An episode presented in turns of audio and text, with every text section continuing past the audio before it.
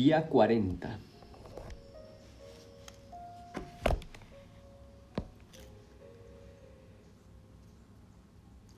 Abraham ha recibido un regalo de parte de Dios. Pues aquel día el Señor estableció una alianza con él. A tu descendencia daré esta tierra. La tierra es nuestro interior, la sabiduría que albergamos dentro de nosotros luego de caminar por esta vida, por el colegio, algunos por la universidad, otros en el trabajo, cada día levantándose, pensando, sintiendo, soñando, anhelando cosas bellas para los hijos, para los padres, deseando lo mejor para las familias, luchando contra sus conflictos internos, batallando contra enfermedades algunos, buscando un puesto de trabajo, jugando, riendo, llorando. Y en medio de todos esos acontecimientos albergamos dentro de nosotros esta tierra. Daré esta tierra. Desde el río de Egipto, tribulaciones llenas de ansiedades, como lo hemos mencionado, enfermedades, hasta el gran río, el río Éufrates, bienaventuranzas para nuestras vidas. Nacimiento de Ismael, capítulo 16 del Génesis. Sarai, esposa de Abraham, no le había dado hijos, pero tenía una esclava egipcia llamada Agar. Sarai dijo a Abraham, Mira, el Señor me ha hecho estéril. Acércate por favor a mi esclava y quizá tenga hijos de ella. La primera vez que hablan de la sexualidad en Adán y Eva mencionado, se la conoció. Pareciera que los esposos legales se conocen y los amantes se acercan. Acércate la historia de la humanidad conocerse, acercarse, pasiones, decisiones. Abraham asintió al ruego de Sarai. Cuando Abraham llevaba ya diez años asentado en la tierra de Canaán, Sarai, esposa de Abraham, tomó a su esclava egipcia Agar y se la dio por esposa a su marido Abraham. Él se acercó a Agar, esta concibió y al ver que había concebido, miraba con desprecio a su señora. Entonces dijo Sarai a Abraham, Recaiga sobre ti mi agravio, yo puse en tus brazos a mi esclava, y ella cuando ha visto que está encinta me mira con desprecio, que el Señor juzgue entre tú y yo.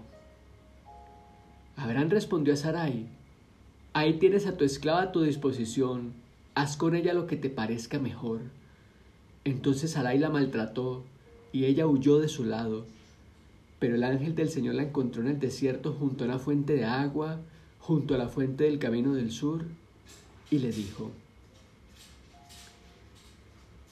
Mañana veremos qué le dijo el ángel, porque hoy nos encargamos de lo humano, lo divino para mañana, lo humano hoy. Fijaos, ahí tienes a tu disposición a tu esclavas con ella lo que te parezca mejor ya la usó, básicamente. ¿Cuánto no usamos a las personas nosotros para nuestros fines, para nuestros intereses? La usó. Y una vez si le sirvió para lo que necesitaba, toma, como si fuera una cosa. Abraham, el patriarca, hace esto. Es que Dios es Dios de maltratos, de castigos, vengativo, Escuchemos bien la historia de la creación, la historia de los grandes patriarcas que vivieron primero. la humanidad. Entonces Sarai la maltrató. Sarai, que va a ser la mamá de Isaac. De Isaac van a ser Jacob. De Jacob nace las doce tribus de Egipto y de allí viene Jesús. De la humanidad. Esta mujer maltrató a la esclava.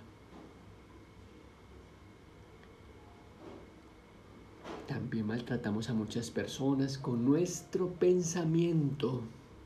Es importante decir que nos hemos acostumbrado a lo material, a pensar que el maltrato es solamente la agresión física, pero cuando denigramos de alguien en nuestro pensamiento, cuando odiamos a alguien en nuestro pensamiento, eso es germen de enfermedades posteriores para nosotros.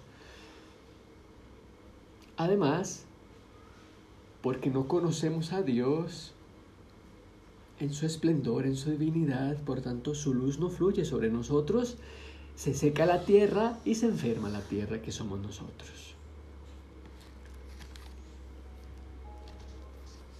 En este día 40 vemos muy cerca la humanidad, ¿verdad? Entonces hay que sanar.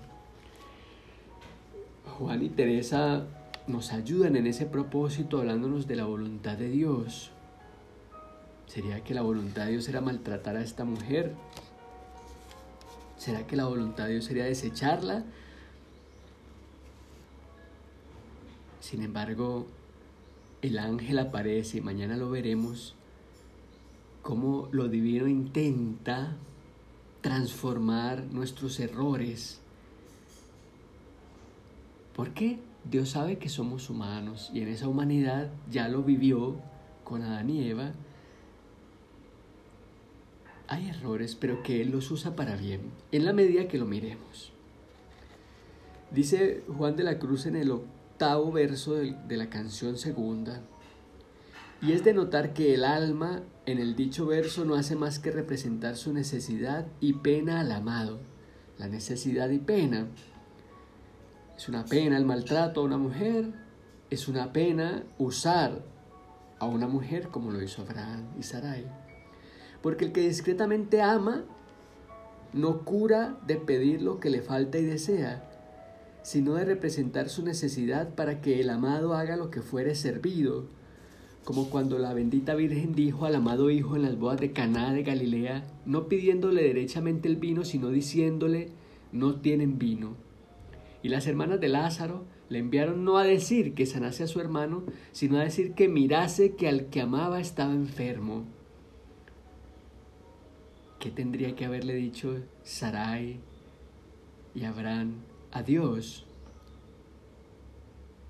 ¿Qué, tendremos, ¿Qué tendremos que decirle a Él? ¿Por qué pedimos tanto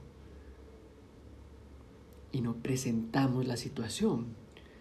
Y esto por tres cosas. La primera, porque mejor sabe el Señor lo que nos conviene que nosotros. Señor, y presentamos lo que pasa pero tenemos tanto deseo de que se haga nuestra voluntad, pero una voluntad desviada además, porque no nos conocemos ni sabemos que muchas veces estamos abrigando situaciones que no solamente no nos convienen, sino que nos van a enfermar. La segunda, porque más se compadece el amado viendo la necesidad del que le ama y su resignación. Señor, no tengo nada más que hacer aquí, hágase tu voluntad que en un trastorno del estado del ánimo, por ejemplo, la depresión, si una persona deprimida simplemente se resignara a su depresión, además porque en realidad no tiene mucho que hacer, pero sí que entregando su estado del ánimo, estoy triste y melancólica. Es Agar diciéndole al Señor, estoy triste y melancólica, me han echado de la casa, concebí un hijo y me lo quitaron.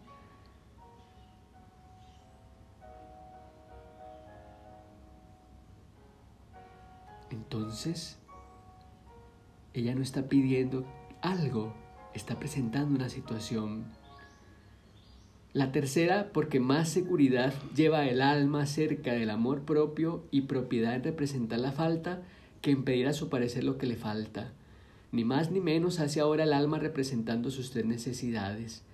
Y es como si dijera, decida mi amado que pues adolezco y él solo es mi salud, que me dé mi salud, y que pues peno y él solo es mi gozo, que me dé mi gozo, y que pues muero y Él solo es mi vida, que me dé vida.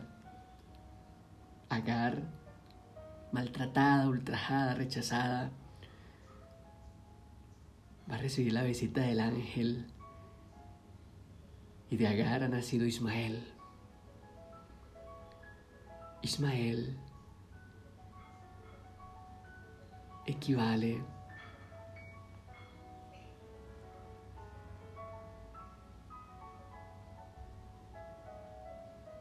la primera persona de la formación del Islam. De Ismael va a venir Mohammed, va a venir el Islam. Fijaos, una criada maltratada, rechazada, simplemente presenta su situación.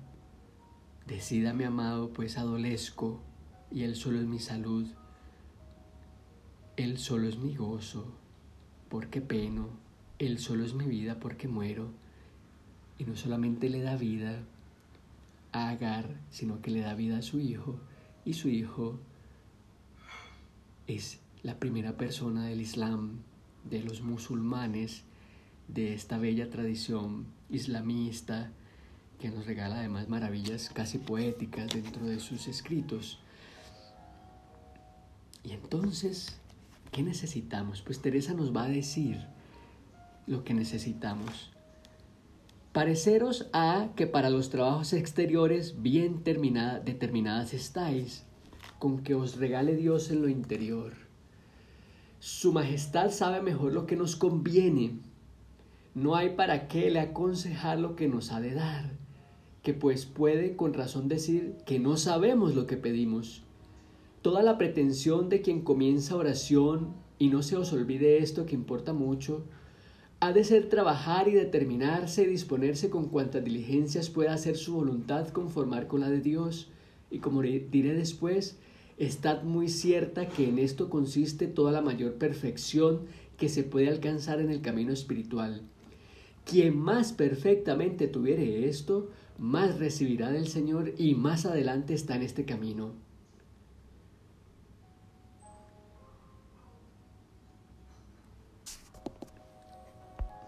Un camino de inteligencia. Por eso Jesús nos lleva al interior. Este pueblo me honra con los labios, habla mucho, pide mucho, pero su corazón está lejos de mí, no ha conocido a Dios, no sabe quién es Él y por eso se enferma. Y por eso de generación en generación hay tantos perdidos en nuestras familias. Es inútil el culto que me rinden porque enseñan doctrinas que no son sino preceptos humanos. Pedir y pedir